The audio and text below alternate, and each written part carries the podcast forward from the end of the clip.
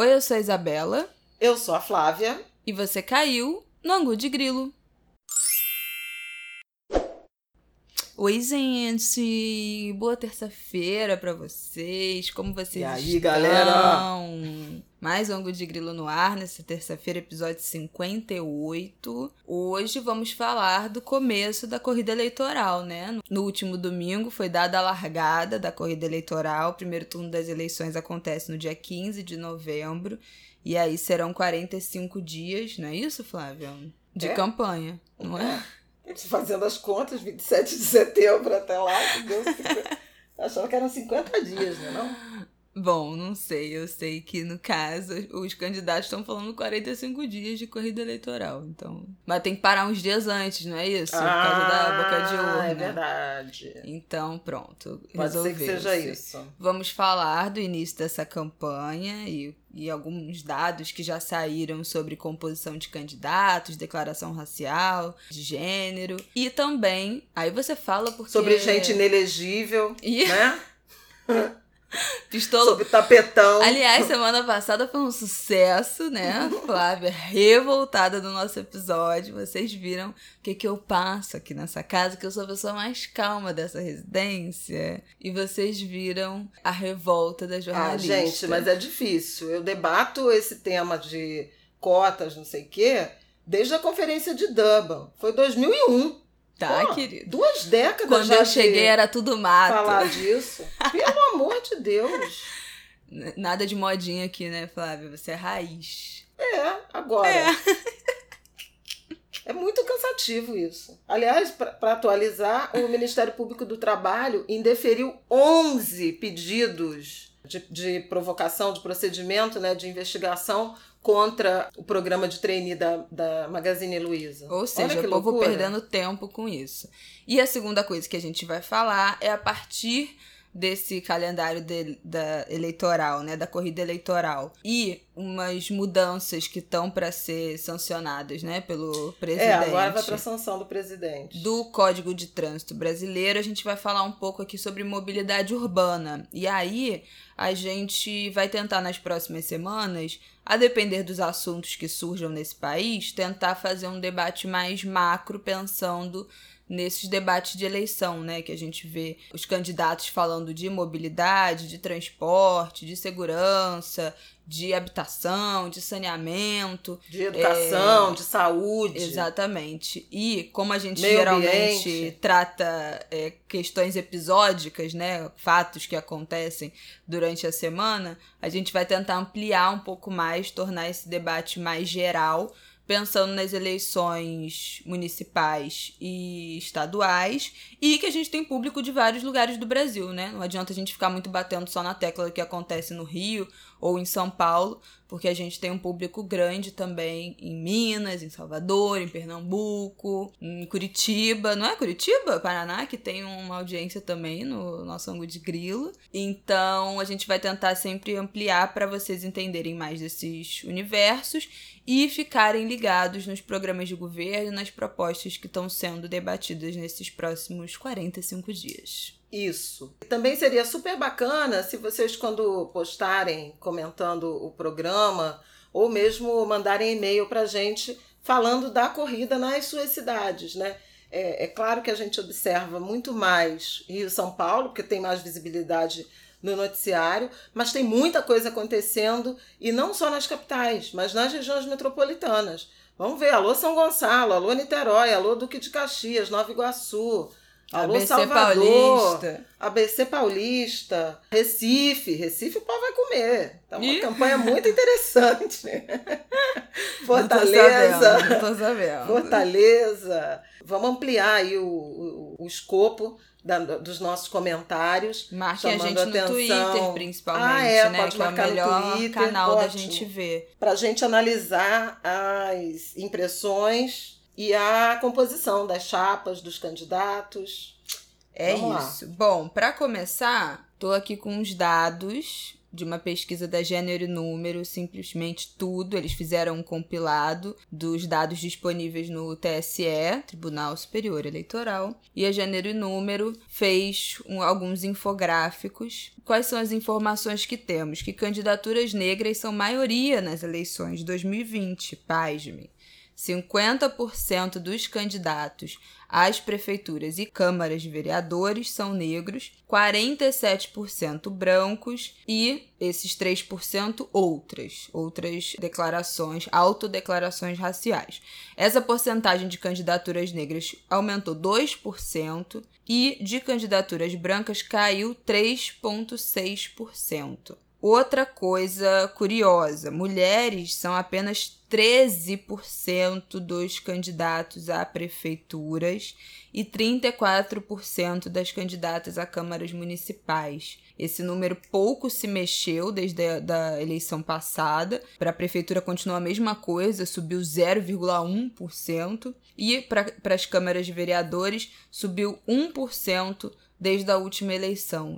Então ainda está muito longe das mulheres serem a maioria nessas candidaturas, assim como são maiorias na composição da população brasileira, ainda que tenha uma obrigatoriedade de cota de candidatura feminina, não é isso, Flávia Oliveira?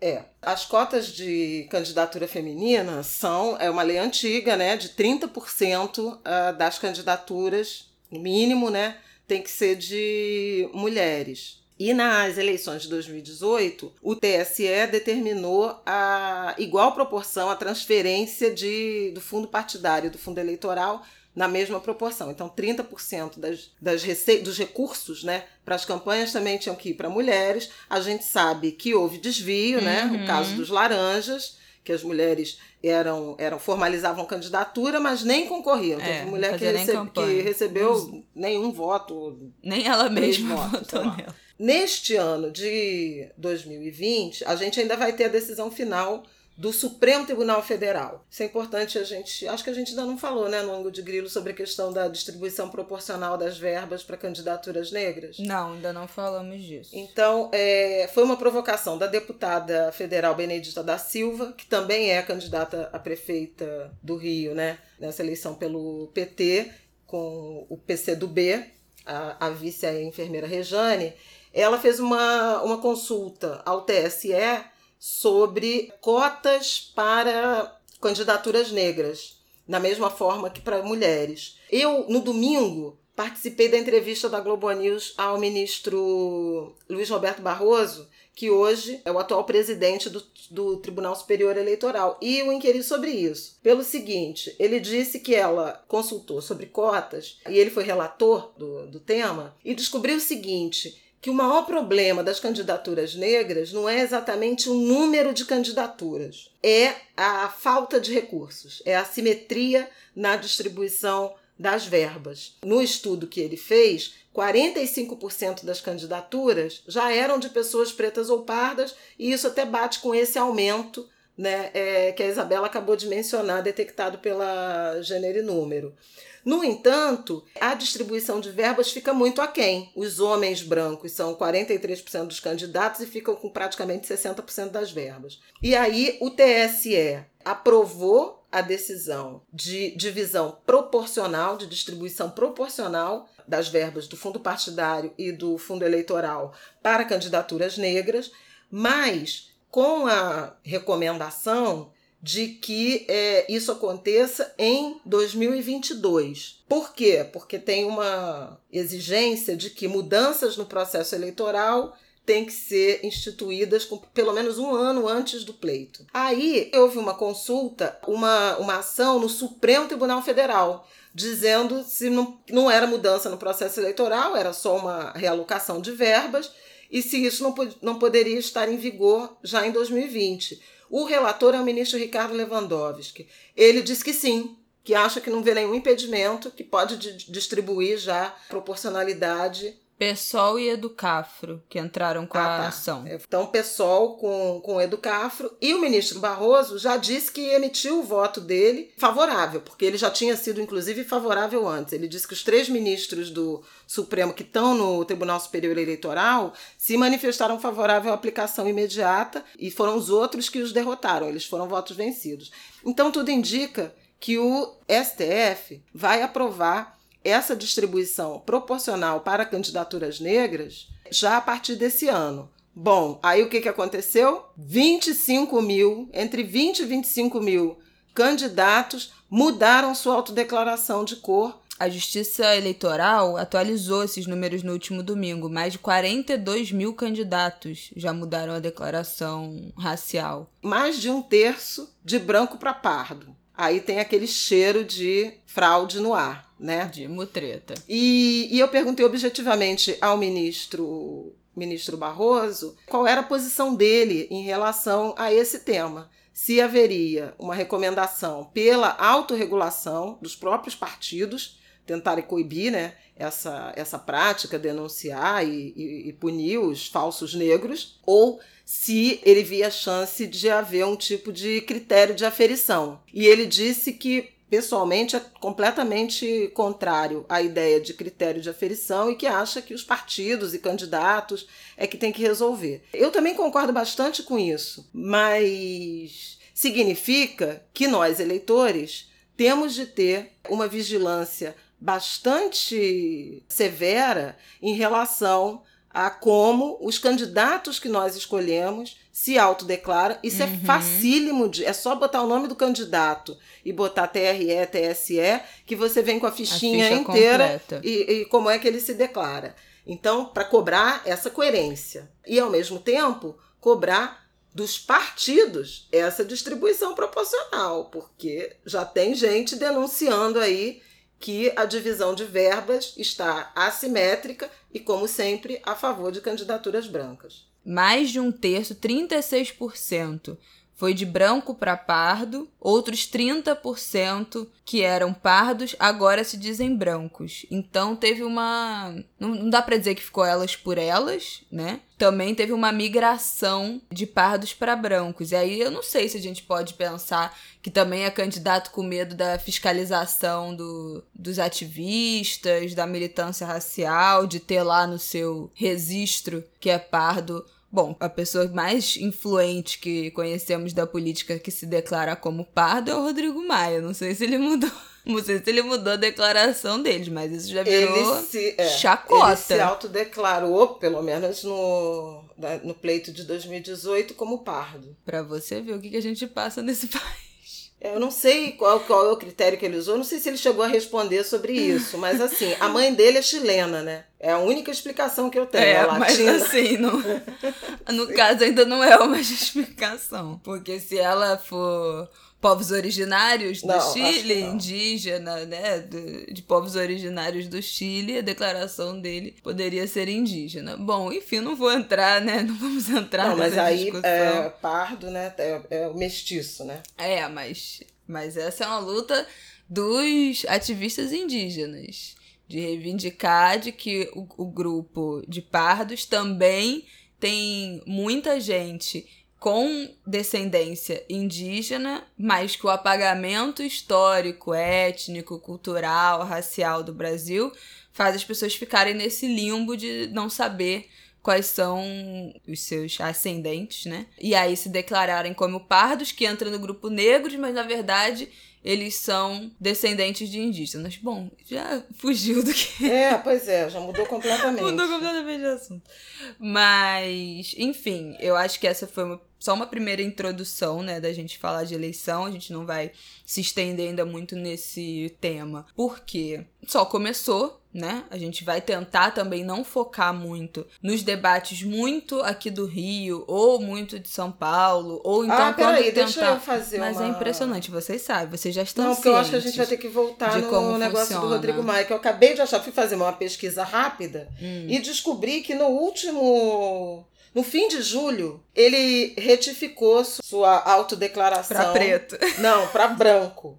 É, E olha que interessante, foi na live de 95 anos do jornal o Globo, a nota do Lauro Jardim, é maravilhosa a história, é, que a Miriam Leitão é, mediou, a Luana Genot, do IDBR, colunista do Ela, comentou 513 dos 513 deputados federais, 117 se declaravam pardos ou pretos, incluindo o Rodrigo Maia, que estava declarado como pardo.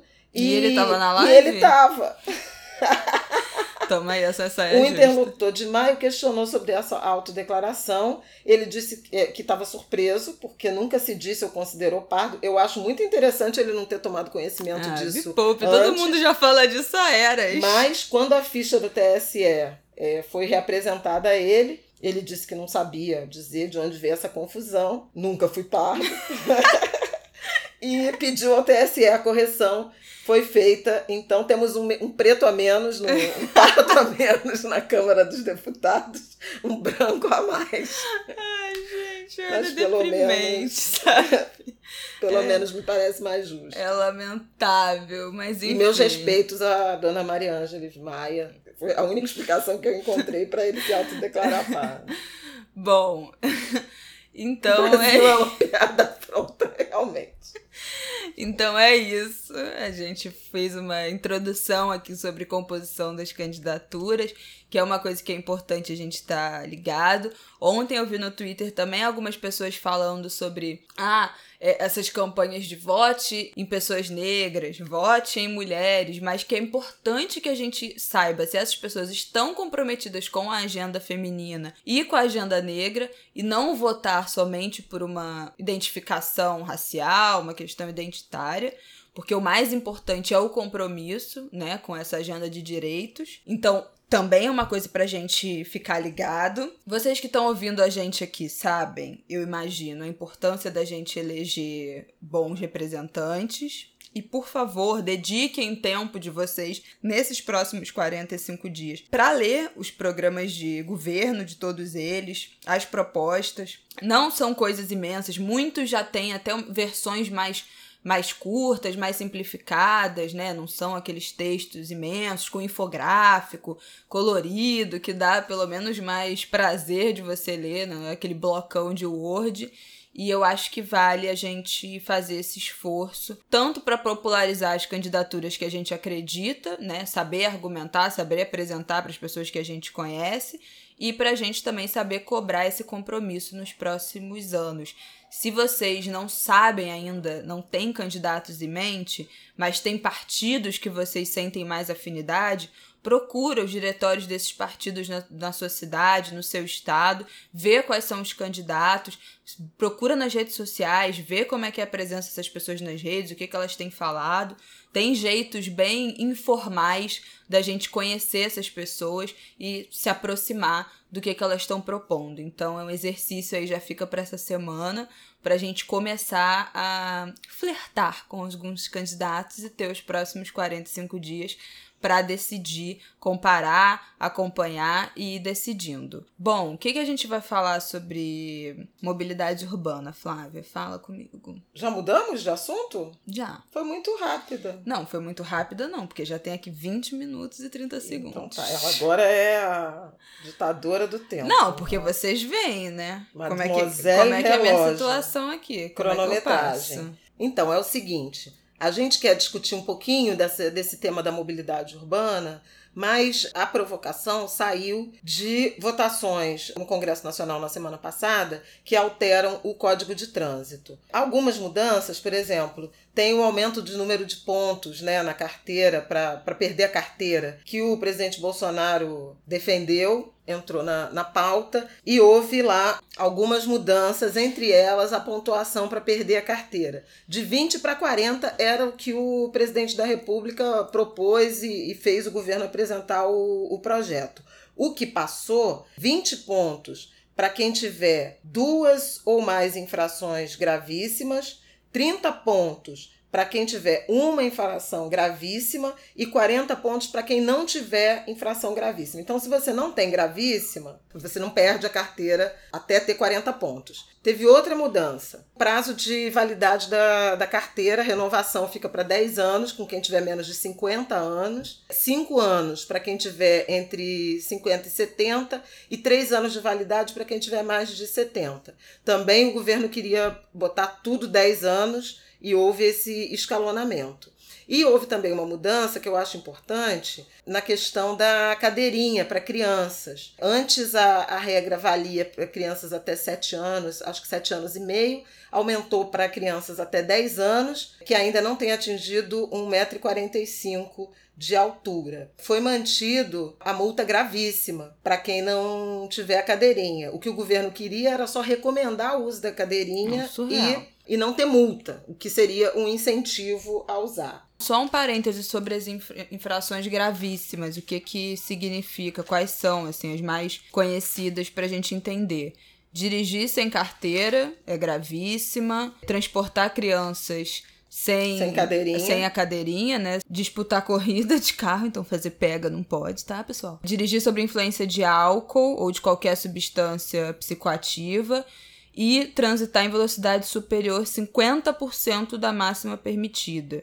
Não configura gravíssima você ser pego num radar de excesso de velocidade. Ela é grave, torna-se gravíssima se você está com 50% da velocidade a mais do que aquela que foi permitida. Então, mais de 20% é grave. Isso. E até 20% é média. O ponto é assim, primeiro, primeiro lugar, só para encerrar aqui a cadeirinha. Na semana passada, o IPEA divulgou um estudo grande, até muito interessante, uma nota técnica sobre mortes no trânsito no Brasil. O Brasil, na América Latina, é o nono em mortes no trânsito. É coisa pra caramba, gente. No ano de 2017, foram 38.651 mortes no trânsito. É uma tragédia. A maior proporção de vítimas tem entre 18 e 34 anos de idade. Ou seja, matamos nossos jovens também no trânsito, além dos homicídios que a gente já, já costuma falar aqui. A lei da cadeirinha, que entrou em vigor em 2000 e 2008, reduziu o número de crianças mortas, né, crianças com menos de 14 anos, mortas no trânsito no Brasil, de 1971 para 1292. 1971 foi o total de mortes de criança no trânsito em 2008 e em 2017 esse número tinha caído para 1.292. Então, me parece que é evidente que a regulação mais dura, determinando o uso da cadeirinha, ela preservou, salvou vidas de crianças e os pesquisadores acham isso também. O outro dado é o dado absolutamente assombroso, alarmante do número de pessoas que morrem no trânsito. De 2007 a 2018, o IPEA contabilizou 479.857 vidas perdidas em acidentes de trânsito. Vou repetir. 479.857 quase meio milhão pessoas morreram em 10 anos no intervalo aí dessa, dessa década 10, 11 anos é, em acidentes de trânsito há um custo de um trilhão e meio de reais Custo com tudo, sistema de saúde, as isso. vidas perdidas, patrimônio, seguro, tudo. Então, o Brasil sofre também de uma epidemia de acidentes no trânsito. Aí, um agravante. O que, que tem acontecido? E aí é que encontra o nosso debate sobre mobilidade urbana, sobre a questão de transporte. A gente tem tido um aumento do número de automóveis na rua, e isso tem a ver um tanto com sobrevivência, trabalho e renda, a uberização literal né, do mercado de trabalho e a péssima qualidade dos serviços públicos de transporte, de transporte coletivo. Segundo ponto, um aumento brutal de motos. No Nordeste, por exemplo, já faz anos isso, é um fenômeno. O jegue foi substituído por motos, principalmente jovens sem habilitação, sem nada, circulam de moto livremente, sem capacete, sem, capacete, sem, sem nada. nada. E é, acidente de moto é uma das principais causas de morte de, de jovens, de adolescentes e de jovens brasileiros. Quando você flexibiliza cada vez mais essa legislação, ela aumenta esse risco. Num país em que a gente tem uma, uma epidemia de mortes no trânsito. E aí, por que, que se encontra o debate sobre mobilidade urbana? Porque, na verdade, o ideal é você ter um sistema de transporte coletivo eficiente, que flua, que te leve aos lugares que reduza essa necessidade de deslocamentos em transportes individuais, principalmente carro, moto, né? eventualmente bicicleta também. O debate das, das ciclovias tem a ver com isso, como um modal complementar você vai de bicicleta da sua casa até, por exemplo, a estação do metrô, de trem, deixa sua bicicleta no cadeado e pega o trem, vai para o seu trabalho, volta, volta para casa de bicicleta. A gente não tem uma estrutura de ciclovia. As ciclovias, pelo menos no Rio de Janeiro, até vale a pena a gente tentar ver como é que as pessoas estão vendo isso é, de outras cidades. Mas no Rio de Janeiro a ciclovia está muito mais relacionado a um uso para saúde lazer. e é, lazer, lazer, turismo, né? Uhum. E muito menos com o deslocamento relacionado à atividade produtiva. Prova disso é que você praticamente não tem uma estrutura de ciclovias na Zona Norte, na Zona Oeste. Uhum. Né? É, as faixas de ciclovia, que são muito numerosas, elas estão basicamente nas no, praias. nas praias, na Orla, na Lagoa, principalmente no eixo da Zona Sul e da, e da Orla da Barra da Tijuca, sem falar no fracasso, no fiasco que foi a ciclovia da Niemeyer. Né? Ah, né? é, pelo é, amor de Que Deus. inclusive matou gente. Mor né? Morreu gente. Então, é para pensar de que forma que os candidatos, que as candidaturas, que os próprios parlamentares, futuros vereadores, estão vendo essa questão da mobilidade urbana,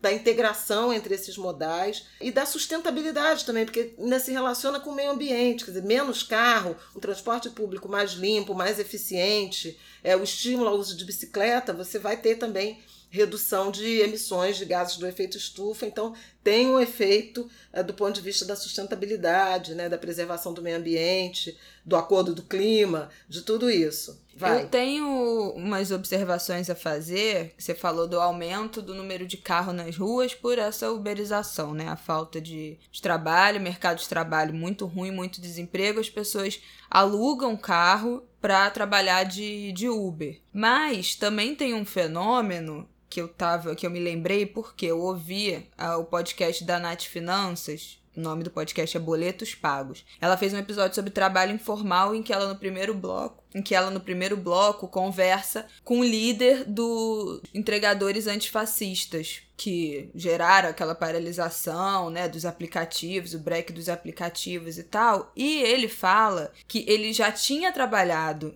de motoboy, mas sofreu um acidente, quase morreu, largou a moto, foi trabalhar em outra coisa, mas perdeu o emprego e aí teve que voltar com a moto. Comprou uma moto, financiou uma moto ou alugou, já não me lembro mais. Voltou a trabalhar com moto, a fazer entrega nesse período de pandemia um pouco antes, na verdade, da, do início da pandemia, pelo que eu me lembre.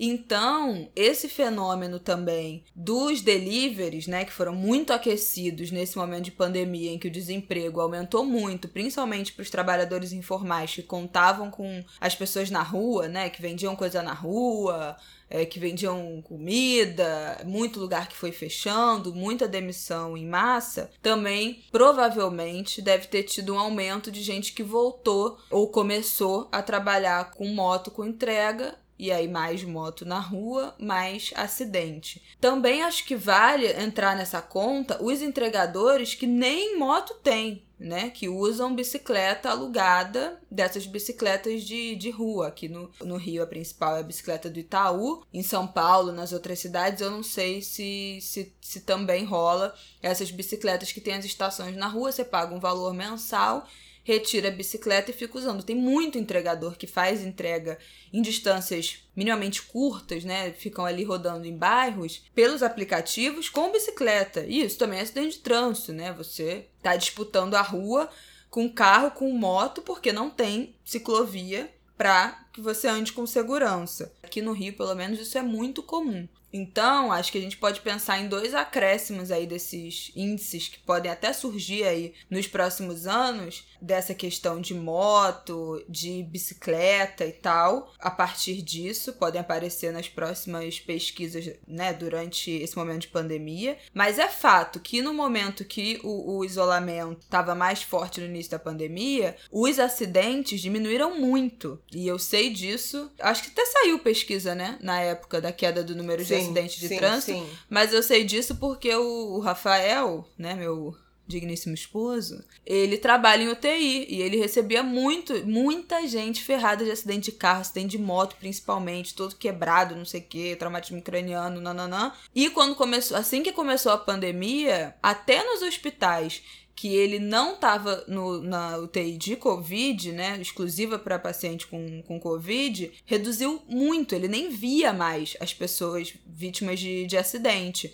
Sumiu durante alguns meses. É, foi um efeito e esperado do isolamento social. Né, quando né, começou a afrouxar o isolamento, na mesma semana que, que diminuiu, que teve aquelas drásticos assim em agosto, fim de julho e tal. Na mesma semana começou a voltar. Politrauma de moto, politrauma de moto o tempo todo. Vai ter alguma incongruência aí nesses dados, que à medida que pode ter subido um pouco, também diminuiu porque tinha menos gente na rua, enfim, as pessoas ficaram mais em casa. Mas eu acho que é importante a gente pensar essa questão da mobilidade pelo fator dos gastos de saúde, né, que minha mãe já citou, o gasto no SUS que é absurdo, até porque acidente de trânsito, acidente de rua, você pode ter o plano de saúde que você tiver, mas você é removido para o hospital público. É, vai ser SAMU. Não tem, você não pode pegar uma, uma ambulância do seu hospital do plano de saúde, você tem que ser removido pelo SAMU. E depois você pode, se estável, ser transferido para, para um hospital particular. Então, inevitavelmente, você tendo plano ou não, você sobrecarrega o, o, SUS, o Sistema Único de Saúde, a saúde pública. Então, é mais um fator da gente pensar como o SUS é importante, ainda que a gente tenha plano de saúde, porque qualquer coisa que aconteça com a gente na rua, nós dependeremos da saúde pública. Acho importante para a gente pensar também a qualidade do transporte público, é óbvio, porque a gente usa tende a usar mais transporte individual porque o transporte público é horroroso e ainda mais nesse momento da uberização, porque às vezes você vai pagar um ônibus até o metrô, mais o valor do metrô vai dar o valor de uma corrida que você pagaria ou 70% do valor de uma corrida de Uber se você tiver um código de desconto e tal. Às vezes o desgaste, você entra no, ah, não, só mais um Uberzinho, é o mesmo preço, é quase o mesmo preço, um, dois reais mais caro vale a pena do que pegar um metrô, do que pegar um ônibus. No fim do mês a gente sabe o estrago que isso faz na conta bancária, mas também faz a gente pensar precisa fazer a gente pensar sobre como essas pessoas que trabalham nesses serviços de aplicativo também estão sendo mal pagas. Porque. Também estão precarizadas. Também estão precarizadas. Né? Não existe... Você andar de, de carro por um preço quase equivalente de passagem de ônibus e metrô. Não é possível não, que tenha. Não faz sentido, né? Do ponto de vista econômico. Exatamente. É... Mas os serviços públicos também são caros, né? São superfaturados. As passagens de ônibus. Principalmente péssimas. Exatamente. Passagem de ônibus, as passagens de metrô são péssimas.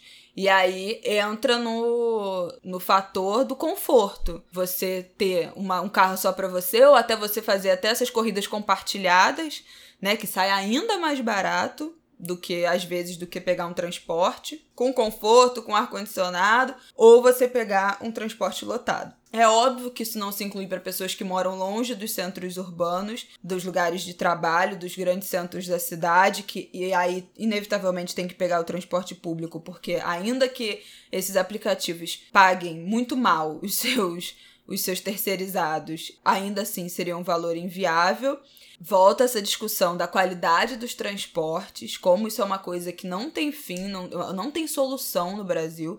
No Rio de Janeiro, a linha do metrô é uma linha reta, então de uma ponta a outra você demora tipo duas horas e meia sentada dentro do metrô. É uma coisa que não tem o menor cabimento. E nem nessa linha reta você tem uma, uma estrutura racional de alimentação, porque né? Não você tem poderia direto, ter, não tem direto, né? Não é, é, ônibus ou van despachando é, pessoas é, para as estações do metrô, para não, E na verdade a gente tem, inclusive, aqui no Rio, não sei como é que é em outros estados, mas aqui no Rio a gente tem uma obsessão por uma só condução, né? Origem e destino. Sim. Então você tem, uma, sei lá, uma linha que é Gávea-Niterói, sabe assim?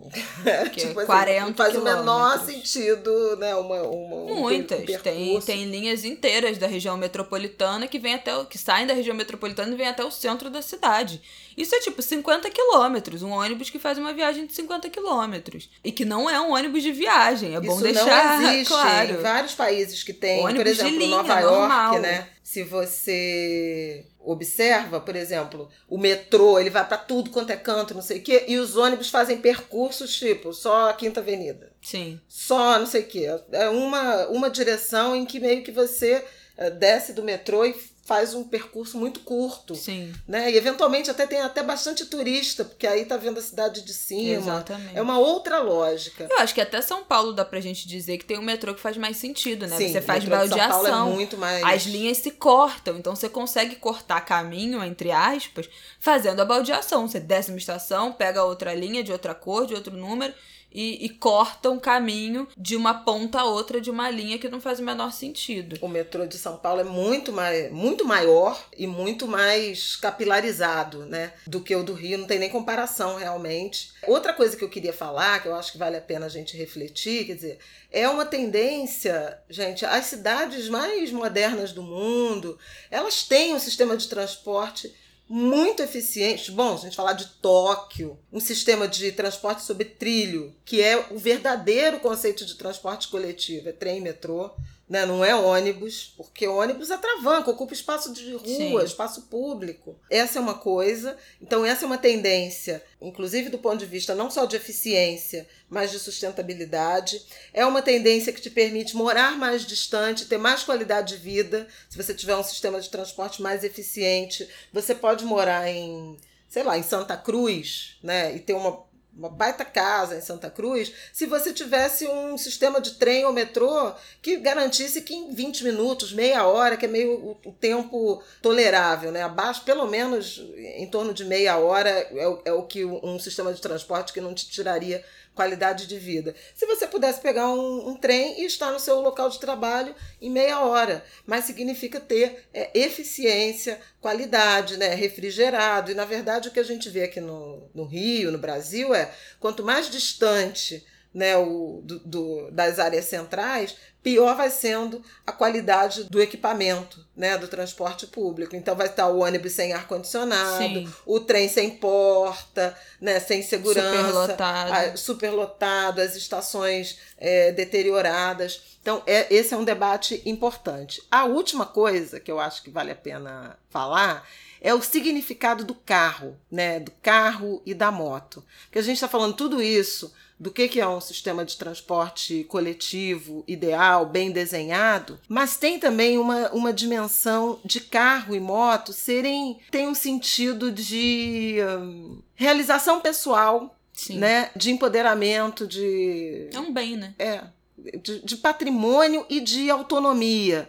Por exemplo, tirar uma carteira de motorista para uma mulher tem um significado de emancipação, de autonomia, porque esse era quase um mundo exclusivamente masculino. Eu queria que a Isabela falasse disso, porque eu comecei a dirigir com 30 anos e ainda hoje eu tenho carro e não abro mão do meu carro, muito por esse sentimento também da autonomia, sabe? De eu me guiar.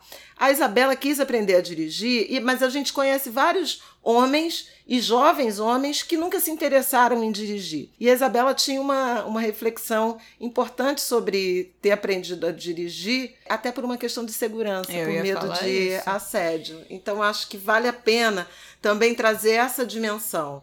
Primeiro, de, em alguns casos também, ter o próprio carro ou a moto, para uma sociedade que está muito ancorada no setor de serviços, na prestação de serviços e que não tem um sis- sistema de transporte eficiente, é você dar conta do seu trabalho. Tipo o, o jovem que é, produz e conserta persiana, entendeu? Ele consegue atender três clientes num dia, se ele tiver o próprio carro dele ou se ele conseguir ter uma moto, circular com uma moto, do que se ele depender do trem, da supervia, do metrô e dos não sei quantas linhas de ônibus. Então, às vezes, a racionalidade econômica em você ter o seu meio individual de transporte.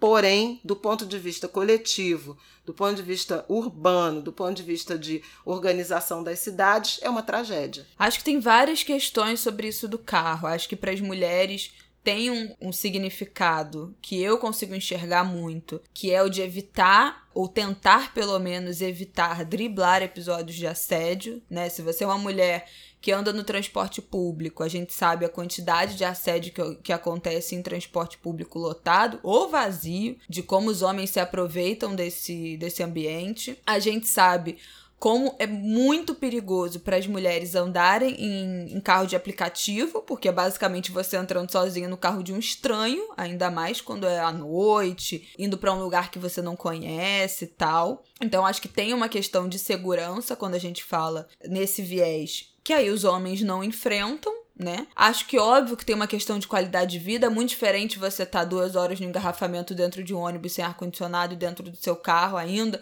com ar-condicionado ou sem, mas com a sua música, você sozinho, você podendo se esticar, enfim. Acho que também outras coisas que entram nesse universo Quanto mais próximo você mora do seu trabalho e dos seus serviços, menos você precisa de fato ter um carro, né? Então, a gente conhece vários homens que não têm jovens, que nunca se interessaram, mas que eventualmente também moram perto do trabalho ou não se incomodam em andar em transporte público, porque é um espaço que pode ser desconfortável, mas que não, não traz uma ameaça de uma violência sexual dependendo se anda fora dos horários de pico, de rush, também é minimamente ok. Consegue fazer esse trajeto num tempo aceitável, num conforto aceitável e não pensa em atribuir a esse gasto. E eu acho que também tem uma questão que são outros tipos de acesso. Quando eu penso em famílias, famílias, principalmente de periferia, de subúrbio,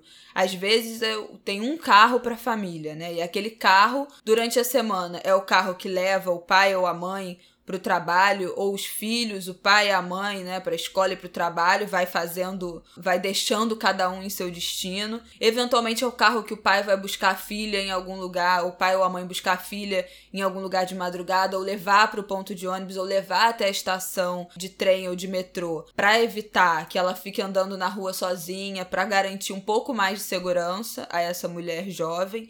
É o carro que eventualmente vai socorrer alguém da família até um hospital né? Porque o posto de saúde que fica perto ou as unidades de saúde que são perto não são boas o suficiente, então esse vai ser o carro que vai socorrer alguém ou algum vizinho. Essa é uma cena muito comum, gente. Alguém passa mal, chama aquele vizinho que tem carro. Todo mundo que frequenta, que convive, que conhece alguém da periferia do subúrbio sabe essa figura que é a pessoa que tem carro que pode levar até um hospital. Eu tenho uma história emblemática disso que foi o nascimento da Carolina, né? Que era um vizinho taxista que, que... levou a Kika Carolina pra maternidade. Ana Carolina, minha filhada, que eu amo, minha filha mais velha. E a Kika, todo mundo sabe quem é a Kika, né? Pelo amor de Deus. Se não sabe, Se não, vou apurar. Ouve de novo. Então, eu acho que o carro também tem outros sentidos de autonomia. E no fim de semana, do lazer, né? De levar essa família até a praia, que às vezes é distante de onde mora, até um parque. É o carro que, que entra a família inteira, que entra avó, que entra primo, sobrinho, e que vai levar essa família para buscar algum lazer que fica concentrado perto dos centros, não necessariamente comerciais, mas os centros turísticos, de onde gira a grana dos bairros mais ricos da cidade. Então acho que o carro tem muitos significados ainda para muitas famílias. Acho que para as famílias pobres ou de classe média, classe média baixa, ainda tem, tem muito significado, não só de como propriedade, mas como como possibilidade de acesso, né? de você ter mais acesso a trabalho, a lazer, à saúde. Então, mais coisas que esse debate de mobilidade estão ligadas. Mas é óbvio que para quem mora perto desses serviços, quem, quem mora perto do, de tudo que precisa, carro deixa de valer a pena, né? Principalmente se você for comprar um carro zero ou com pouco uso, a gasolina que sub, tem subido de preço loucamente nos últimos anos, já foi até tema nosso aqui em algum momento. Teve a greve dos caminhoneiros, que eu acho que foi o mais emblemático, né, do preço do, dos combustíveis e tal, em 2018, se não me engano. E seguro, se você for contratar seguro numa cidade como o Rio de Janeiro, que é absolutamente violenta, que os índices de roubo de carro são altíssimos, é uma fortuna. Então, assim, na verdade, é, é super caro ter, ter um carro. E ainda mais fazer autoescola é caríssima, é uma coisa que aumentou de preço também nos últimos anos.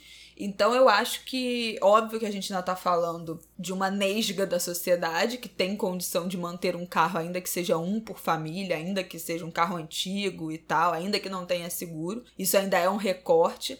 Mas como é importante a gente pensar, a gente perceber que ainda hoje ter um transporte individual significa ter muito mais acesso ao que, ao que você precisa, desde trabalho até saúde, até lazer. E como a gente deveria estar tá indo no contrário disso, né? no oposto disso, que são as tendências de países de fato desenvolvidos, não ainda em desenvolvimento, como o Brasil.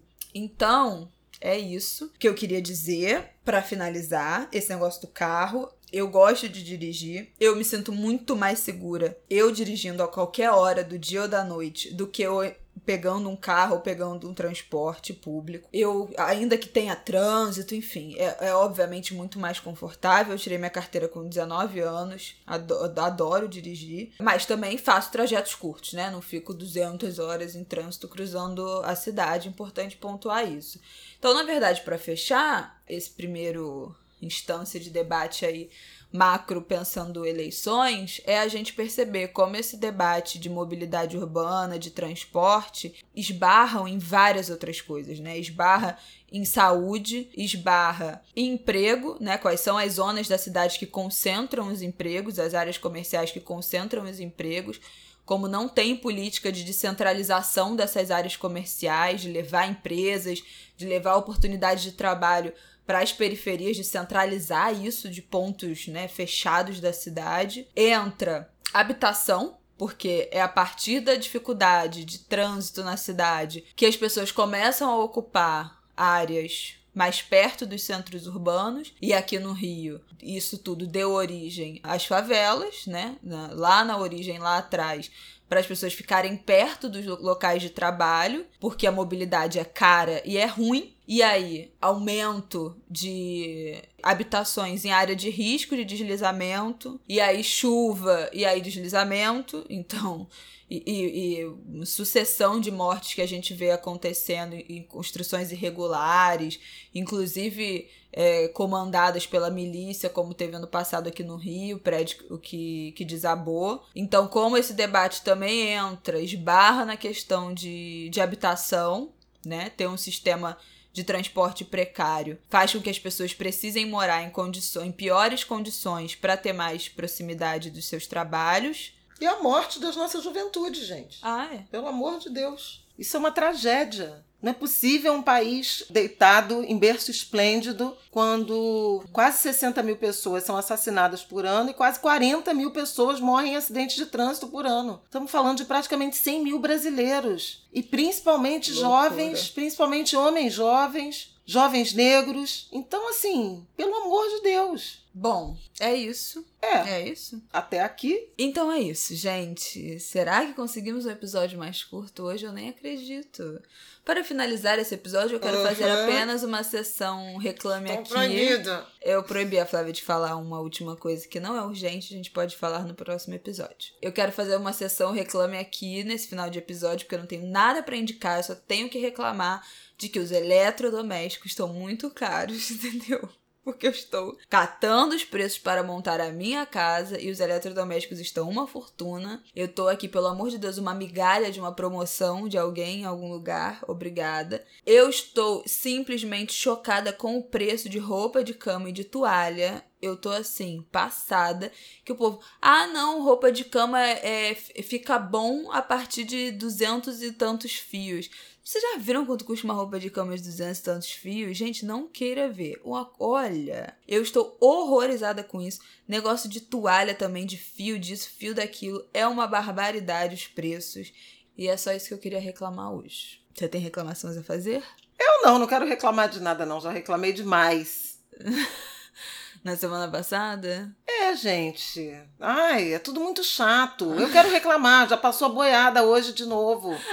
Vocês viram isso? Que depois Ela não consegue do... falar de uma amenidade. Não, o, o, o Conselho do Meio Ambiente foi aparelhado, agora caíram as restrições de construção em restingas e, e manguezais e mangues. É um absurdo, porque é, é a floresta amazônica, é o Pantanal, é a Mata Atlântica e agora também restingas e manguezais. Não vai sobrar nada da natureza brasileira. Não vai sobrar nada. E detalhe, num momento em que crescentemente o que o mundo parece caminhar para um consenso de que floresta de pé, né, natureza preservada, tem mais valor monetário do que derrubada, do que destruída.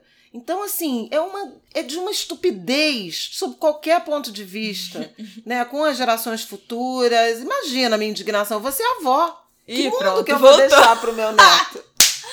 voltou a cartada da avó. Todo episódio vocês já podem ficar esperando o bingo do Ango de Grilo, do que vai ser dito aqui. Vocês podem ficar esperando já a cartada da avó. Que agora tudo é você é avó. Não, porque assim, daqui a 10 anos eu tô contando, existia uma floresta, que nem a gente fala da Mata Atlântica, que era chamada a muralha, era um, era um paredão de floresta que pegava toda a costa brasileira e que hoje tem um, Três um, um corte né? É, entre Rio de Janeiro, São Paulo. É, é disso que a gente está falando, gente. É muito absurdo. E aí a gente vai dizer: existia um Pantanal, existia onça pintada, existia arara azul. Me lembrei da música do Roberto Carlos As Baleias. Vão ouvir que vocês vão entender a fase ecológica de Roberto Meu Carlos nos anos 80. Ele foi pioneiro, não, sim. Seus netos vão te perguntar em poucos anos pelas baleias que cruzavam oceanos. Olha aí, tá? A minha voz não tá boa. É o... Que eles viram em velhos livros ou nos filmes dos arquivos dos programas vespertinos de televisão. Você quer Olha o rei, ele consegue botar vespertinos e televisão no mesmo verso. É muito maravilhoso. Você isso. que é militância ambiental, arroba. Aqui nós servimos ao rei Roberto Carlos. É isso que eu tenho a dizer para finalizar. E se vier alguém falar assim, ah, o mas rei Roberto tem uma música Carlos... chamada Amazônia também. Não, mas dos anos falar. 90. Se vier alguém falar que Roberto Carlos apoia a ditadura, eu vou bloquear o acesso ao Angus de Grilo. A gente não quer falar sobre isso.